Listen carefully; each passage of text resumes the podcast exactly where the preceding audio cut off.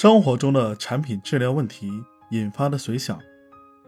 我分享一个关于产品质量问题的例子。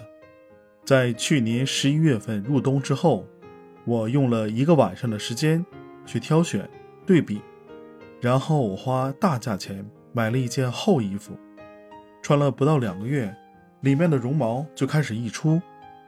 一月下旬送店家交涉解决，反馈结果不满意后。我后来直接采取了退货投诉处理，最后全额退款。我以后再也不会买这家的衣服了，也不会推荐身边的人买。但是相当于没花钱，穿了两个月他们的衣服，不仅帮助我过了最冷的时候，还直接损失了我一个客户。间接损失后面还会有。当然这个事情。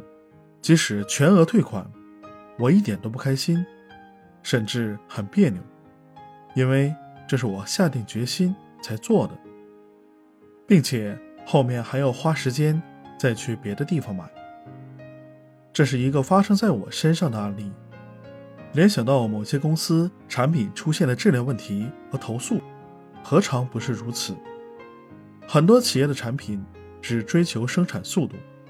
也号称非常关注产品的质量和投诉问题，但是每一个投诉都不仅损失这一个客户，而且损失的是他周边的朋友关系，潜在的损失非常大。希望企业能够在产品出厂之前就找到问题，并且进行解决，而不是客户投诉后才发现再进行问题解决，还标榜自己对客户的反馈。特别的重视。好，关于这个观点我已经介绍完毕，希望对你有帮助。欢迎你点赞、关注、评论并转发。我是好猫卡，我们下期再见。